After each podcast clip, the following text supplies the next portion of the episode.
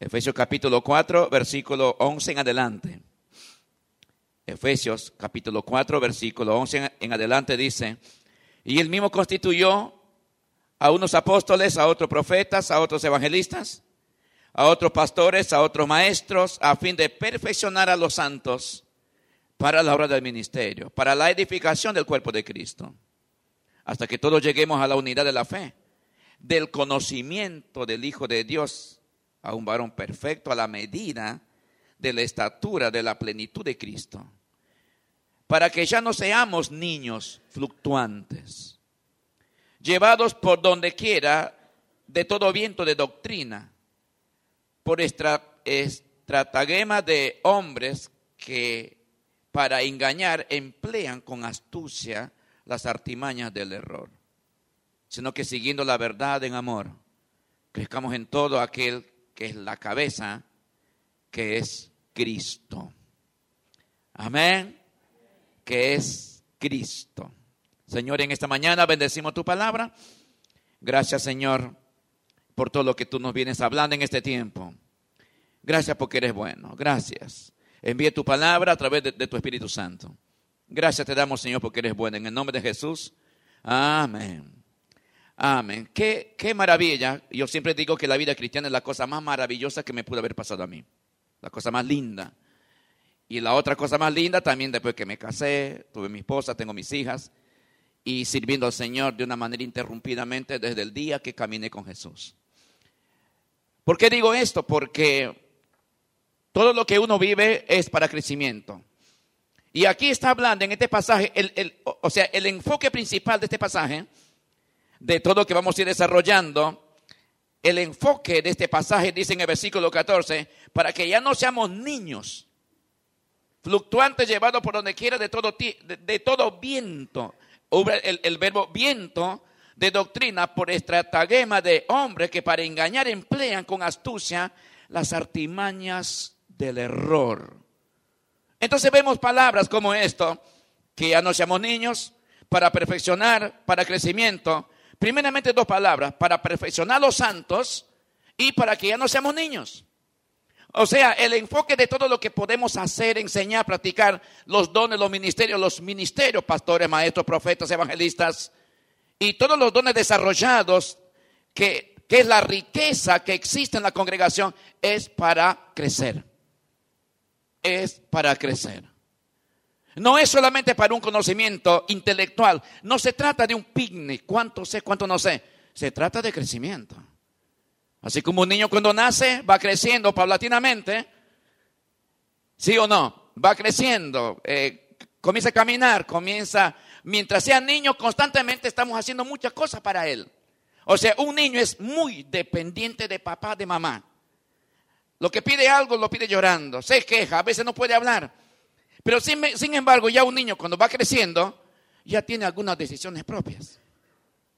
Ya se le va quitando el pañal, ya come solo comienza a caminar, comienza a hacer pequeñas cosas que está dentro, su crecimiento comienza así cuando es adolescente, cuando es joven, cuando se casa, cuando es papá, cuando es mamá y sucesivamente el crecimiento. Y la mirada del apóstol Pablo es que los cristianos tienen que crecer en su vida espiritual. No podemos quedar por mucho tiempo en el mismo nivel espiritual. Se ve en estos últimos 25 años, se ha visto que la iglesia en América Latina creció mucho, dice que un 500%. Veinte años atrás no se veía y esta iglesia de, de, de 10 mil miembros, 5 mil miembros, 2 mil miembros. O sea, hoy se ve, es normal eso en cualquier país del mundo. Bueno, no tanto en el mundo, pero en, en América Latina, sin embargo, ha sido eso muy fuerte. Entonces el crecimiento numérico, escucha bien, el crecimiento numérico ha sido muy grande en toda América Latina. Pero sin embargo, la sociedad sigue estando oscura. La sociedad sigue en problemas todavía. No es que todavía va en aumento. Es como que si la iglesia va para acá y la sociedad va para acá. Pero también este Jesús nos dijo que nosotros somos sal y somos luz del mundo. Que tenemos que estar en todos los rincones más oscuros de nuestra sociedad. En los ámbitos amplios, en los ámbitos pequeños. Ahora, qué interesante, si la iglesia ha crecido de, de, de, este, una, este, de una manera muy grande en los últimos 15, 20 años, pero sin embargo, los problemas siguen, siguen los robos, la delincuencia, los divorcios, la violencia, la droga. Nuestras cárceles en Argentina está, y en América Latina está lleno de chicos de 15 a 25 años. El 70% de los prisioneros en las prisiones en América Latina son de 15 a 25 años. El 70%. Entonces, eh, entonces acá nos preguntamos, entonces, ¿qué está pasando con la iglesia? ¿Por qué la droga aumenta? ¿Por qué la violencia aumenta? ¿Por qué eh, este, el, asesinato aumenta más? Pero sin embargo tenemos una iglesia que creció numéricamente. Entonces, ¿qué estamos viendo? Hay una falencia. ¿Por qué? Porque el crecimiento numérico es un resultado del crecimiento espiritual. Lo que necesitamos en este tiempo no es tanto crecimiento numérico, que sí hay que ir creciendo, pero eso va continuamente solo. Pero si alguien crece individualmente como persona, como cristiano, es diferente, porque eso se multiplica en los demás.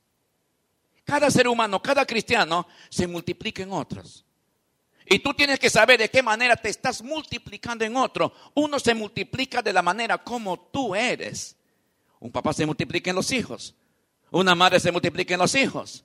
Los matrimonios multiplicamos matrimonios. Los padres multiplicamos hijos. Pero nuestros hijos, pero eh, el, punto es, ¿qué es lo que queremos este, multiplicar? ¿Qué tipo de cristiano tú y yo queremos ser?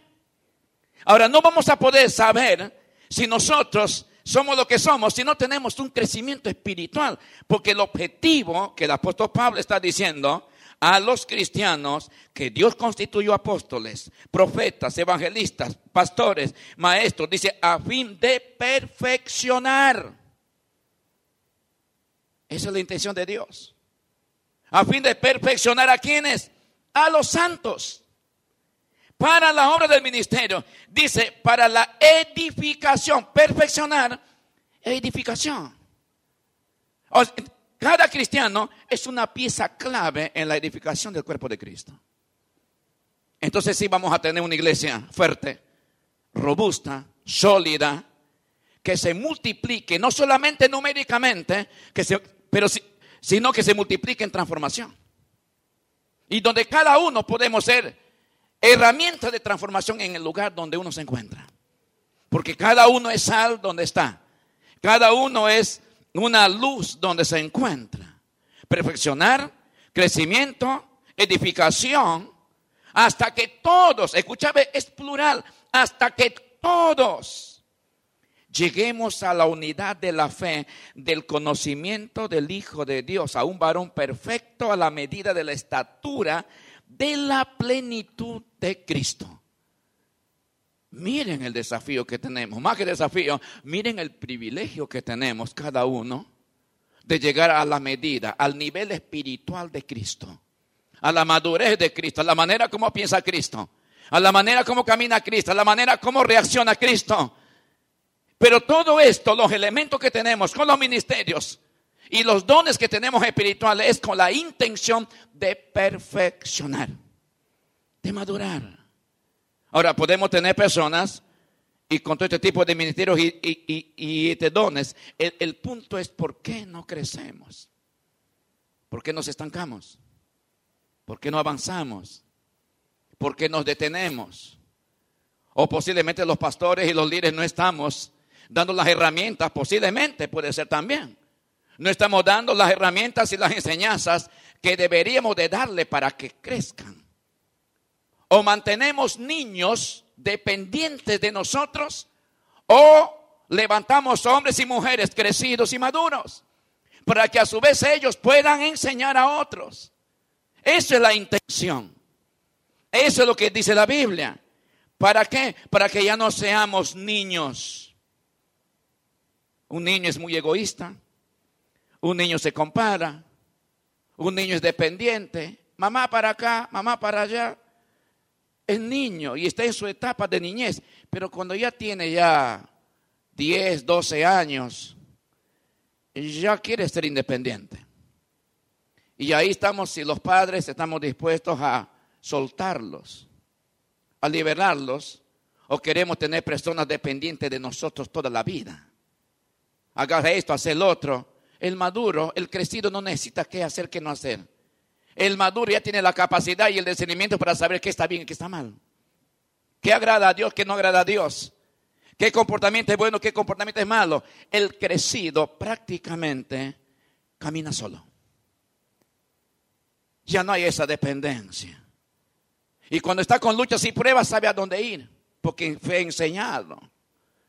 Me acuerdo mis hijas cuando eran adolescentes, a la conferencia que íbamos a Buenos Aires, alquilamos los colectivos y yo con mi esposa en el auto íbamos y pensaba que querían ir porque cualquier niño, cualquier niño, quiere estar con mamá, papá. Y ahí agarrada papá y mamá. Y mis hijas en el primer viaje que fuimos para Buenos Aires tenían, creo que siete, siete años, eh, Cindy y Yoli tenía diez. Y decían, nosotros ya pagamos nuestro lugar en el colectivo. ¿Qué? ¿No se van con nosotros? No, queremos ir con los jucumeros. Y espera, que no vamos rápido. No, no, yo quiero irme ahí. Saben que nunca se fueron con nosotros.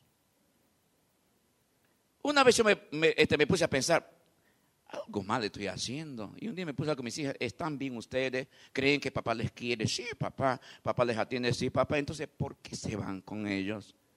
No, porque queremos ir con ellos. Y no nos extrañan a nosotros. Para nada. Y cuando tuvieron 15, peor. O sea, no digo esa independencia para hacer lo que quieren, sino esa independencia madura. Esa independencia real, concreta. Y honestamente no hemos sufrido de la de, hijas que nos estaban pidiendo para esto, para el otro, para A lo contrario, yo tengo que preguntar a mis hijas, ¿necesitas algo? No, no, todo está bien. Por otros lugares sé que les falta un vaquero, la zapatilla está medio rota. Y, algo le dice, no papá, todo está bien. Jamás. Y, y lo que falta me dice, estoy orando. Mira, estás orando, sí. Estoy llorando. Bueno, lo que, lo que te falta me pide. Sí, sí, sí, me falta te pido. Tampoco me piden. Hasta me siento un poquito mal porque no son tan dependientes de mí. Y ahí están las dos en el mundo. No son dependientes. Yo tengo que estar preocupado. A veces charlamos y, le digo, tus cosas están bien, está cumplido tu necesidad. Sí, papá, todo está cumplido. Y tengo que mandar plata a mi hija Yolanda, que en, en peso argentino es así de plata, para que cobren libras esterlinas allá en Londres. ¿Cómo hago? Y sin embargo, busco recursos de otro lugar, le pregunto, che, mi hija está bien. Sí, está bien. ¿Cómo va su economía? ¿Debe algo? No. ¿Tiene todo? Tiene todo. Por lo menos que lo veo. Está bien. Tengo que buscar recursos porque no me va a pedir. No me va a llamar para decirme que la zapatilla está roto. No me va a decir si algo le falta o no. Lo que están haciendo es como parece que crecieron en su vida espiritual, han crecido en su dependencia con Dios de tal manera que van a Dios y me cuentan los milagros y las provisiones de Dios para llevar a cabo su tarea donde se encuentran cada uno. Bueno, eso han escuchado durante todo el tiempo desde que nacieron. Ellas se han vivido y viven con nosotros, han vivido, viven, no sé, porque hay mucho tiempo que no están. ¿Qué estoy diciendo con esto? Si nuestros hijos a veces tienen que crecer, bueno, algunos hijos, porque tenemos el nene de 27 años que todavía pide a papá la zapatilla, ¿no? Tenemos la nena de, 30 años que todavía está pidiendo a la mamá a ver si le pasa un kilo de arroz. No digo que está mal desde la generosidad, estoy mal de la dependencia. Papá esto, mamá el otro, papá esto, que el otro, por esto, y chiquito, lo grande, lo mediano, lo, lo grandote. El niño es eso. Ahora, si eso es lo que estoy diciendo yo, lo trasladamos a la, vida espiritual. Y me doy cuenta que la iglesia es tan, es tan niño. Pero ¿cuántos años conoces a Jesús? Hace tiempo, sí, soy el fundador, no sé de qué. Pero sigue siendo un niño. No ha aprendido a caminar como persona madura. Y eso es lo que tenemos que, cada uno tenemos que, que, que pensar. Ahora, qué interesante hasta que todos lleguemos a la, a la unidad de la fe, al conocimiento del Hijo de Dios. Dice a un varón perfecto, cuando dice, Todo lo que dice Pablo, que yo levantó, que yo constituyó, todos los ministerios y los dones y ministerios, ha sido por la razón principal para edificar el cuerpo de Cristo. hasta que lleguemos a la, unidad de la fe, del conocimiento de Dios. O sea, todos los ministerios y los dones y lo que tenemos, en la riqueza que tenemos es para que conozcamos a Jesús. Para llegar a esa medida de conocer quién es Jesús. Porque si tú no conoces mucho a Jesús, vas a ser dependiente vas a vivir atado a lo que te digan, que, te dicen. Ahora, no estoy diciendo que tú no puedes pedir consejo. No estamos cerrados a darte una administración, un consejo, pero no podemos estar dando leche por mucho tiempo. Tenemos que comer comida sólida. Y el crecido come comida sólida. Como esta palabra que estamos contando en la mañana, ¿no? Comida sólida. que tú tienes que hacer. Ya no necesitas de alguien. El crecido ya sabe a dónde tiene que ir cuando, cuando está con sus luchas. El crecido ya sabe, cuando está atacado, sabe a dónde ir. El crecido sabe que está bien, que está mal. Porque tiene a Dios, él conoce a Jesús. Tiene el Espíritu Santo, tiene la voz de la conciencia dentro de sí y está mostrado que está bien y que está mal. El crecido sabe eso. El niño camina por ahí y no tiene noción ni siquiera del peligro no sabe si comer tierra está mal o comer la papa hervida. El niño mete el dedo en el enchufe, está metiendo el dedo ahí buscando peligro. El niño vive en zona de riesgo siempre porque es niño. El crecido ya no.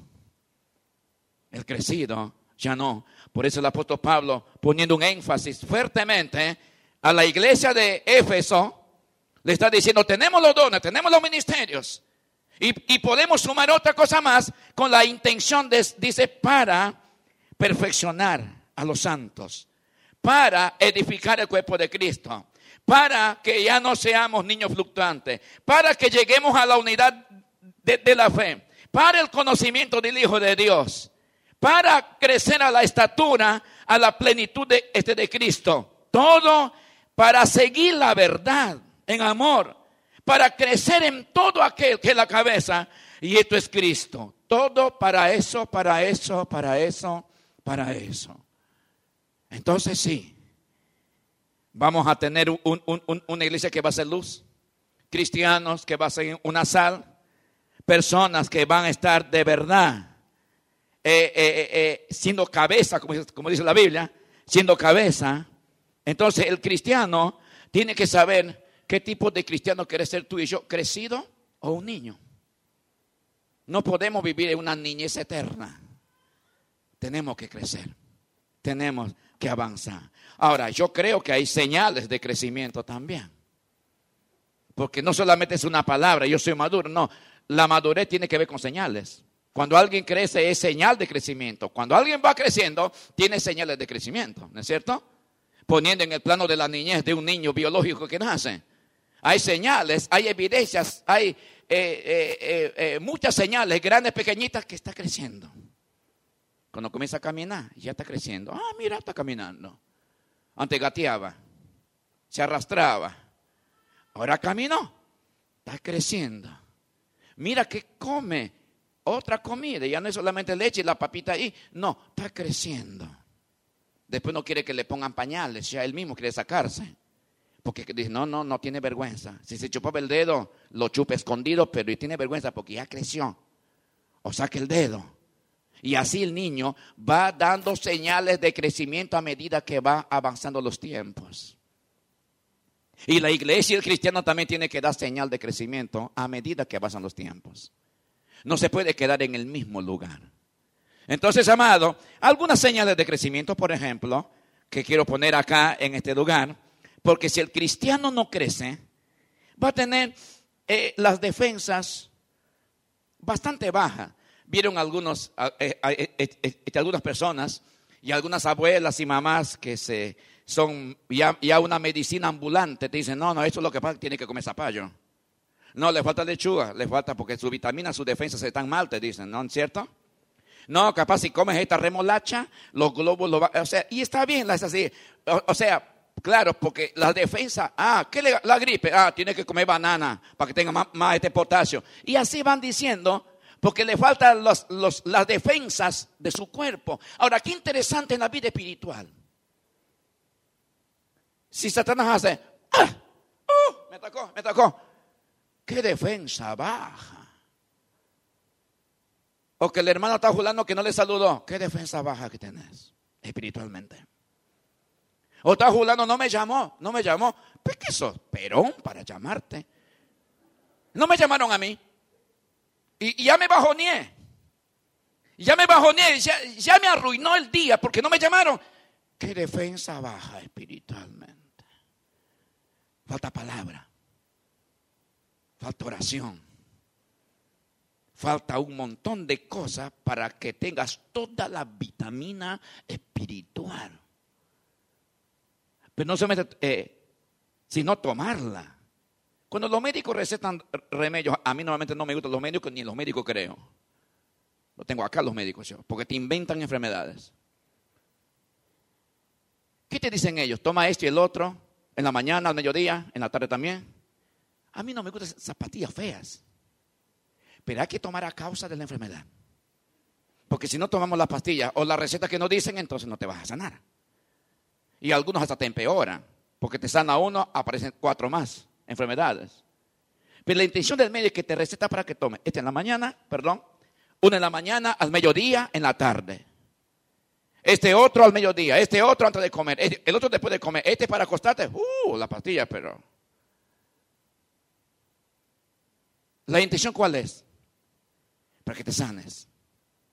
Y la Biblia, la palabra de Dios, es la mejor receta para tu anemia espiritual. La verdad de Dios es la mejor receta. La verdad de Dios, los mandamientos, las promesas de Dios son el mejor remedio para tu alma, para tu crecimiento, para que tú y yo tengamos las defensas espirituales bien altas. Y podemos exponernos ante cualquier situación en este mundo, pero las defensas espirituales están totalmente altas. Porque estamos creciendo a la medida de Cristo, a la unidad de la fe. Vamos creciendo, siguiendo, conociendo más a Jesús. Entonces van a haber luchas, van a van a haber pruebas. Eso ya sabemos. No necesitamos que alguien te diga que se lucha. Hay pruebas y luchas.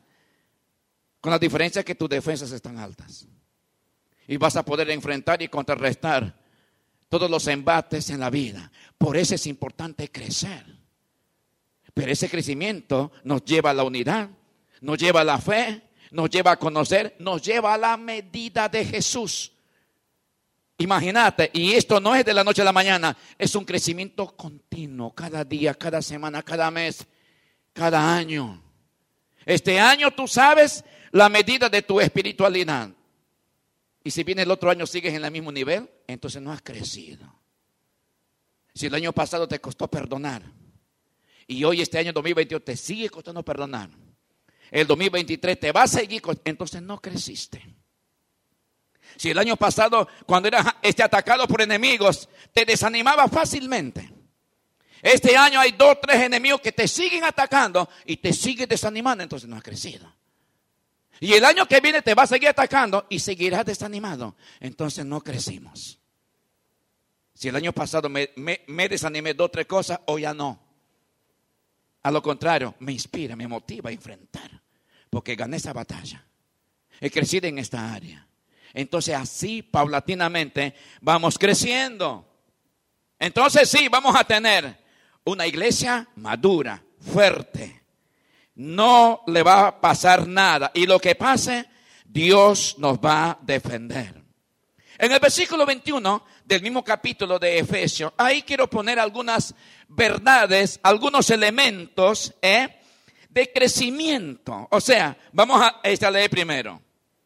En el versículo 21, en adelante del capítulo 4 de Efesios, dice, si en verdad le habéis oído y habéis sido enseñados conforme a la verdad que está en Jesús. Mire el texto que empieza, si verdad lo escuchaste, si verdad fuiste enseñado por Jesús en cuanto a su verdad.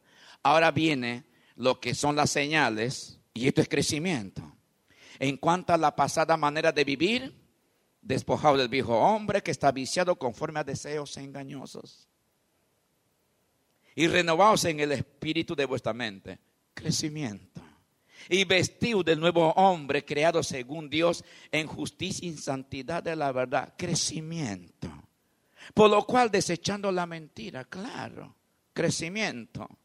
Hablad verdad cada uno con su prójimo porque somos miembros de los unos a los otros. Crecimiento. Airaos pero no peques, crecimiento. No se ponga el sol sobre vuestro enojo. No vivas enojado por mucho tiempo. Crecimiento. No deis lugar al diablo. Claro, el que creció no da lugar al diablo. Ya está. Creció. El que robaba, no robe más. Ah, creció. Creció. Creció. Sino que trabaje. Ah, antes era vaguito, hoy labura. Hoy labura, mira cómo creció. Antes le daba escalofrío el trabajo. Hoy labura, creció. Pinta la casa. Eh, arregla el parque. Le está hermoseando el frente de la casa. Mira cómo creció. Busca trabajo. No se desanima fácilmente. Creció. Está contento dice, eh, trabaja. ¿eh? Leo que más, ninguna palabra corrompida. Eh, la boquita. Ya no dice malas palabras, ya. Creció. Palabra corrompida, no solamente es mala palabra, sino toda palabra que no nace del carácter de Dios. Ni, ni, ni vulgaridades, ni chistes rojos ni nada, ninguna palabra corrompida, algo sucio. Ya no, ah, creció. Antes me contestaba con una palabrota, hoy me dice, gracias. Eh, creció. ¿Necesitas algo? Ah, encima me pregunten qué me puede ayudar. Creció. Ninguna palabra corrompida salga de vuestra boca. Luego dice, uy, el 30 y no contristáis al Espíritu Santo de Dios con el cual fuiste sellado para el día de la redención. Esto es en el que creció, cuida al Espíritu Santo. No le contrista ni con acciones ni, ni nada. Porque esa es su esencia, ese es su ADN. Quiere que el río fluya cada día. Y cada vez que se pone delante de Dios, la presencia de Dios lo inunda cuando adora, cuando ora, cuando camina, cuando está solamente meditando en Jesús. Él está fluyendo dentro de él, como dije el otro día en el, retiro de obreros de este, este, de Jucún. Tiene su propio avivamiento. El río está corriendo en su vida. Tiene otra atmósfera porque no apagó, al, no contristó al espíritu. Un espíritu con, este contristado no habla, no dice nada. Está en un rincón. Se puede contristar a, este, al Espíritu Santo. El maduro cuida al Espíritu Santo sabe que cualquier palabra, cualquier pensamiento, cualquier actitud de él, sabe que va a afectar lo que tiene adentro. Y si él está contristado, entonces ¿qué ánimo tengo para hablar, para orar, para vivir? ¿De qué manera voy a enfrentar a mis enemigos? ¿Cómo a tener revelación de Dios en una palabra? O sea, si él está contristado, el maduro, no contrista. Y si le contrista, rápidamente se postra y dice, perdón, perdón, es maduro. Y luego dice el apóstol Pablo, Dice en el versículo 31, quítese toda amargura, quítese de vosotros toda amargura. Claro, creció. Se va desempolvando de todo esto. Quítese toda amargura, todo enojo, toda ira, toda gritería, toda maledicencia, toda malicia. O sea, el, el crecido se va desempolvando. En otra palabra, una persona que está creciendo ya no carga con la mochila de su vieja vida. El crecido ya no carga con esa mochila. El crecido está vestido con otra vestimenta, porque el mandato está, sino vestidos del Señor Jesucristo. El crecido se despojó de la vestimenta sucia de la vida pasada. El crecido se despojó, se cambió de ropaje. Ese ropaje que venimos hablando, le voy a repasar rapidito. Ese ropaje, ¿eh? Del viejo hombre ya no está. Ese ropaje del viejo hombre ahí eh, está renovado. ese ropaje del viejo hombre está desechado. Versículo 25. Este Desecha ese ropaje de mentir, ese ropaje de enojo, ese ropaje de continuamente dar lugar al diablo. Ese ropaje de estar haciendo trampas, robando, mintiendo. Ese ropaje de las malas, todo ese ropaje del viejo hombre está desvestido. Hoy está vestido con otra ropa. Creció. Creció. Entonces, como señal de crecimiento, ahí podemos ver, según la palabra, como señal de crecimiento podemos ver la persona que creció se quita esa mochila de la vieja vida. Es un nuevo hombre. Es una nueva mujer. Creció. Entonces sí, ahí estamos viendo una iglesia fuerte. Pero si tú pasas años y años y están estas cosas que mencionamos, entonces no creciste. Sabes que está, pero no sé si quieres crecer. Entonces, ¿de qué manera vamos a poder ser de buena influencia a otros? Entonces la persona crecida se despoja de ese ropaje, pero no solamente que se despoja de ese ropaje, sino que la persona crecida refleja a Jesús. Ahí en el versículo 32, creo, de Efesios capítulo 4, a ver que me pongan. Eh, el versículo 32. Ahí hay reflejo de Jesús. ¿Sí? Ante ser benignos. Benigno. ¿Qué significa ser benigno? Alguien que no rechaza. Es alguien que acepta. Da oportunidad. Unos con otros. Ah, misericordiosos. Misericordia quiero y no oficio.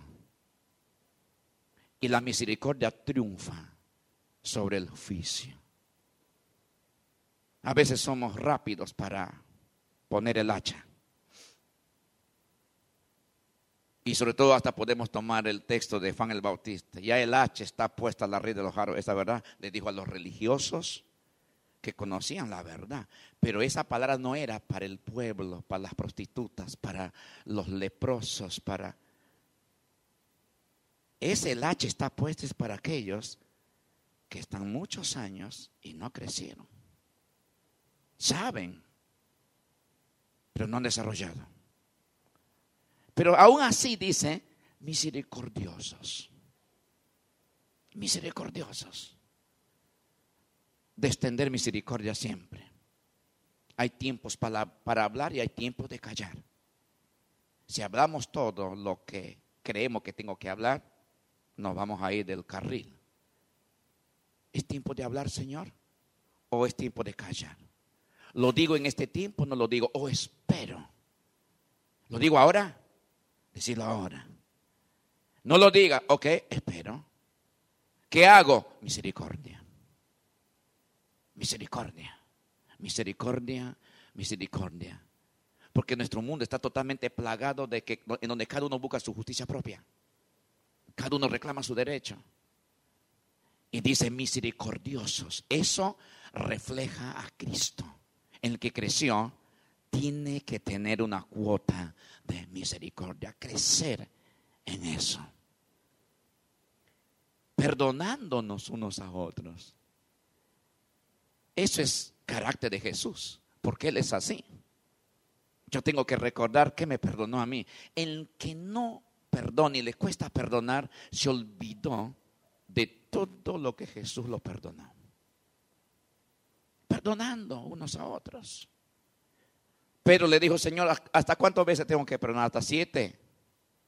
En sí, en, la ley hebrea, por ley era que hay que perdonar tres veces. Pero Pedro suma Señor, ¿hasta siete?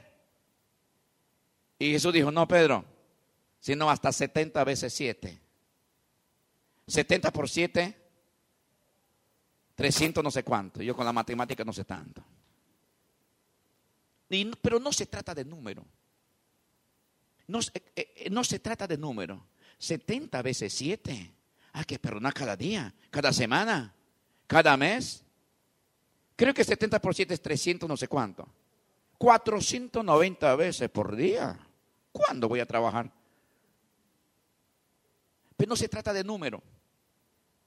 Se trata de estilo de vida. La misericordia, el perdón, es una forma de vivir. El cristiano maduro hace de esto una forma de vida. Jesús lo perdonó. Cada vez que yo encuentro situaciones que, que yo a veces eh, te afectan cosas, antes de ay, querer, cuento hasta, respiro hondo y cuento hasta 10. Algo este. Uno, dos, tres. Porque ya mi lengüita quiere meter la flecha, ¿viste? Cuatro, cinco, seis. Hasta que yo me dice, ¿te acordás las cosas que yo te perdoné a ti? Oh, sí, ya está. Lo perdono mil veces. Lo perdono. Tu misericordia, Señor, sobre él. ¿Qué más, Jorge? ¿Qué te gustaría? Porque el que no perdona no quiere que le vaya bien. ¿No? incluso cuando se sabe, Víctor, madre es chiquito, todo se sabe. Estamos, como las malas noticias corren rápido. Che, se accidentó. Ah, mira. Y adentro hay una cosita rica. ¿Murió? No, está ahí, medio vivo. Bueno, oraremos en el fondo y decir, toma, ahí la tenés.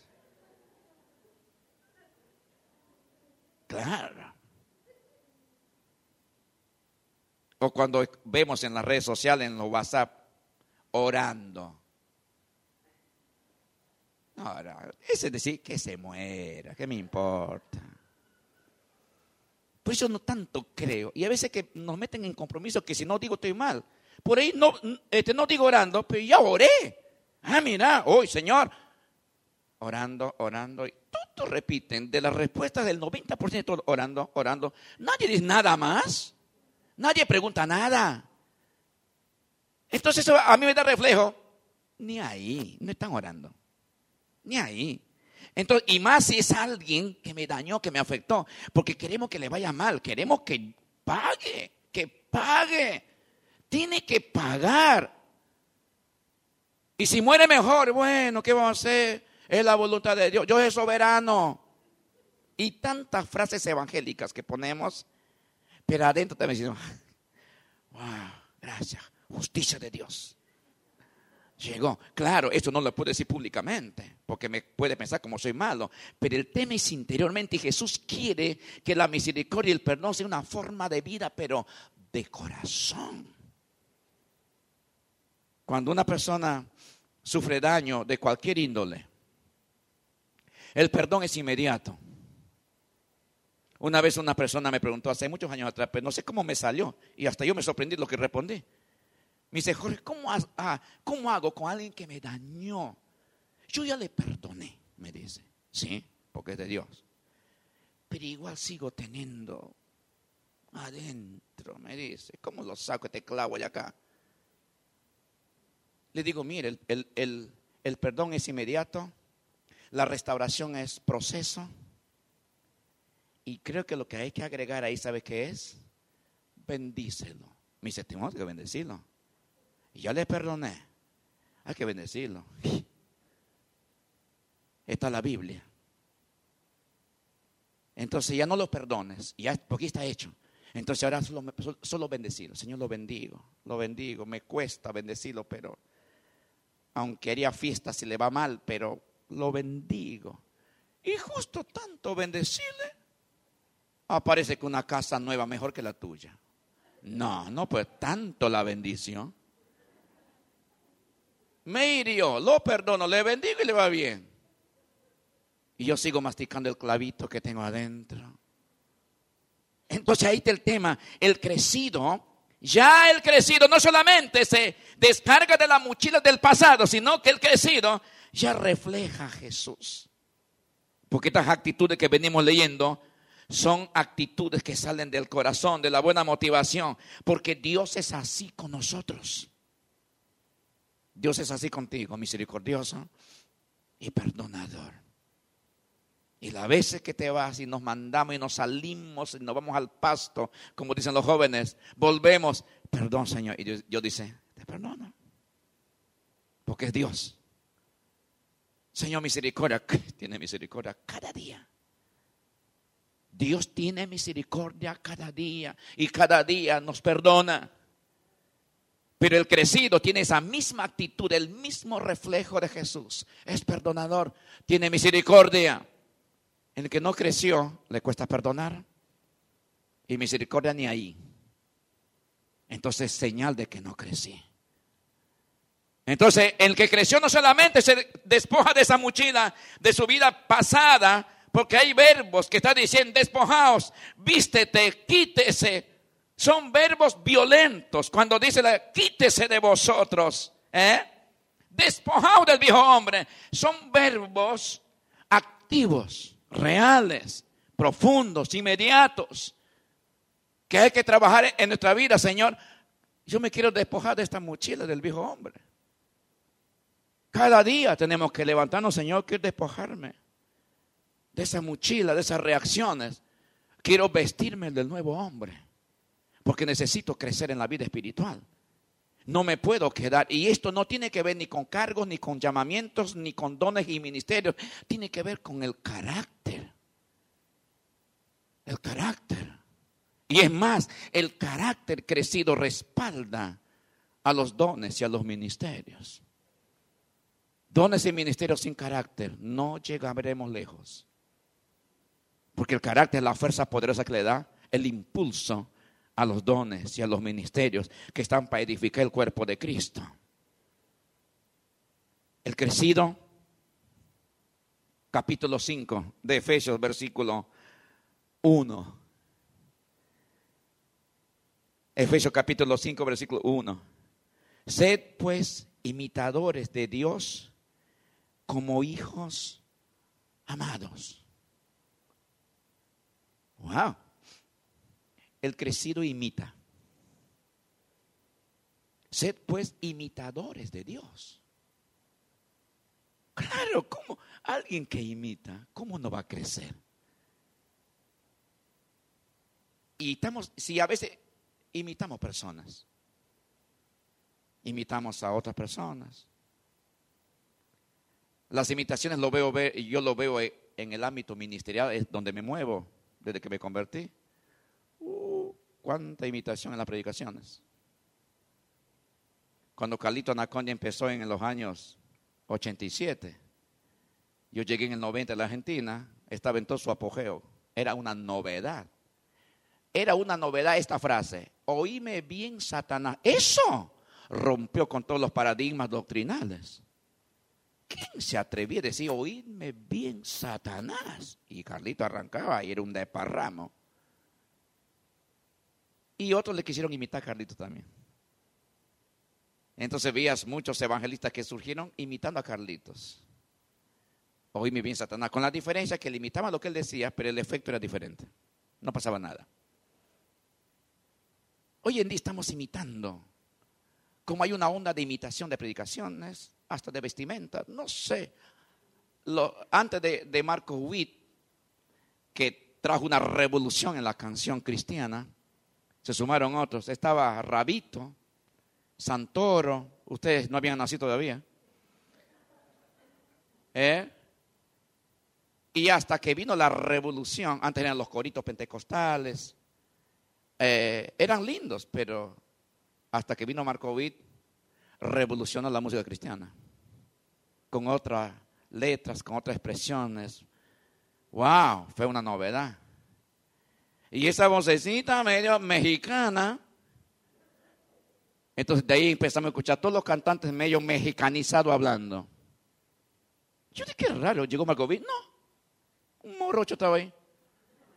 Nada que ver, ¿por qué le invito a Marcovid? No dicen tú, dice chu. Chu. No, tú. Tú eres mi Dios. Eso es en inglés. O sea, ¿viste la gente cómo imita? Predicadores que imitan. Luego, luego apareció Claudio Freyson, una bendición. Tremendo mover de Dios en Argentina. Wow, fue tremendo. Y tiraba los pañuelos, tiraba los sacos, tiraba el zapato, la gente pum, pum, se caía toda la gente. Luego vimos en las iglesias tirando zapatos los pastores. Pañuelos, no pasaba nada. Esas malas imitaciones son modas que pasan. El mundo pasa. Hay cosas de la iglesia que pasa y que se va perfeccionando. Pero el que hace la voluntad de Dios permanece para siempre. Se cambian hasta el zapatito que vende un ungido. ¿eh? Ah, esa marca lo compró. ¿Cree que por el zapato va a ser ungido también? Así hay tanta modalidad. Perdón, hermanos, que yo sea tan directo y les cuente estas verdades. Yo comí con Carlito Naconde. Estamos juntos en un hotel. Tomamos desayuno 15 días juntos. Y hasta me contó de la lechuga, que, ojo chicos, la lechuga hace mal. Y uno de sus dietas que tiene Carlitos no se come lechuga. Demora en que los ácidos, gástricos es más que la carne. Y si no majas bien la, la lechuga, vas a ver en el inodoro hojas de lechugas. Si no mascas bien, tiene que mascarlo bien porque si no, vas a ver por qué. Y él decía, para el estómago. La lechuga no como. Esas cosas charlamos. Estando 15 días con él, predicando juntos y charlando de todo, no viene como Carlos Nacón. Yo tengo mi identidad. Mi estilo que Dios me ha dado, la gracia de Dios que me ha dado. Más allá de que a algunos les guste o no, pues eso es lo que hay. No hay otro. ¿Me entiende? Y así tendría que ser. Entonces, constantemente estamos imitando maneras y formas, pero sin embargo, qué lindo sería, qué lindo sería de imitar a Dios. De imitar a Dios. Para que alguien imite a alguien, tiene que observar. Predico en tantos lugares y a veces me doy cuenta que el que está coordinando el alabazo, el que está cantando, ah, escuchó, vio tal YouTube de alguien. Estuvo ahí, ora, mirando, observando movimiento y después cuando él toca, le hace igual, imita. Frasecitas mágicas de algunos predicadores. ¿Están escuchando? Porque me dio cuenta cuando lo dicen. Pero qué lindo sería observar a Dios. Observar a Jesús. Mira a Jesús. ¿Dónde lo ves a Jesús? En la Biblia. Observando lo que hizo, lo que dijo, cómo reaccionó, cómo actuó, cómo se movió, cómo lo perdonó a la prostituta. La actitud que tuvo con la mujer samaritana, con los leprosos. Y también ha sido firme con aquellos que lo acusaban. ¿Se dan cuenta? imitar a Jesús. Y el mandato es, dice que seamos imitadores de Dios como hijos, como hijos amados. Entonces una persona que imita, primero escucha, observa, mira. Escucha, observa y mira. Alguien que va a imitar a alguien, mira, observa y escucha.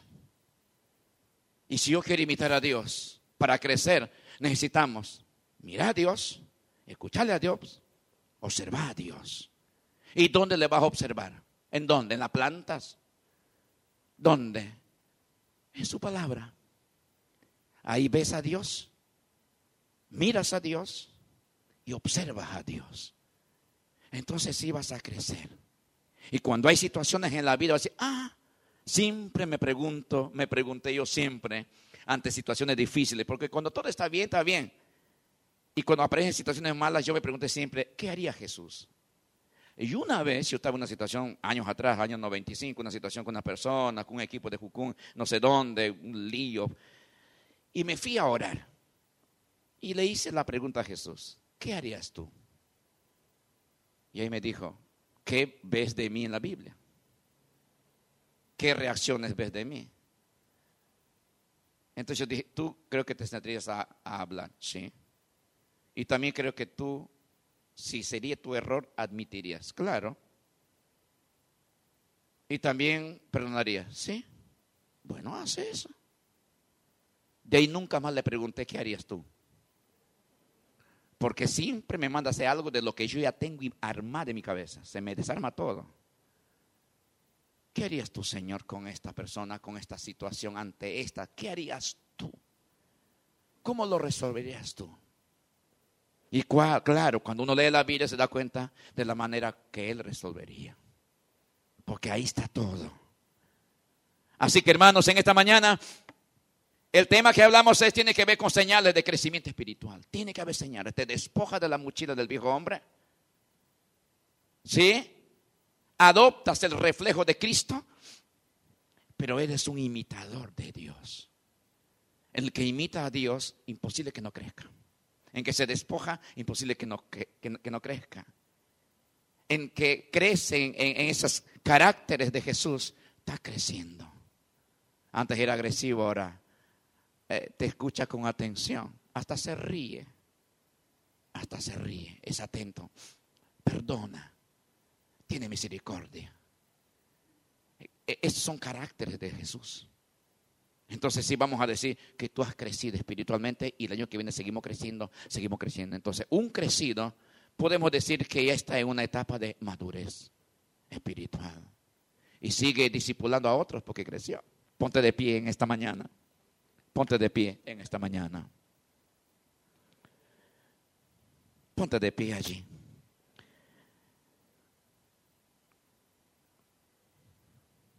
Cierra tus ojos para que no te distraigas. Cierra tus ojos para que no te distraigas. Señor, en esta mañana, aquí estamos delante de ti.